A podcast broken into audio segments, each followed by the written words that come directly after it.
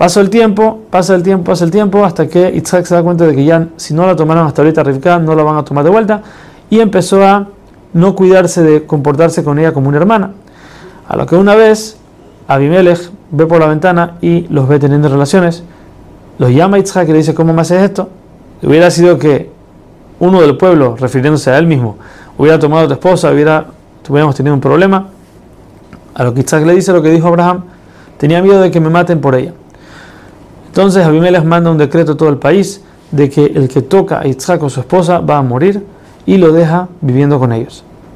En ese año, aún que era un año que había hambruna, y aún que la tierra de Gerar no era una tierra muy buena, dice la Torah que Isaac sembró y le salió 100 veces más de lo que el campo tenía que haber hecho.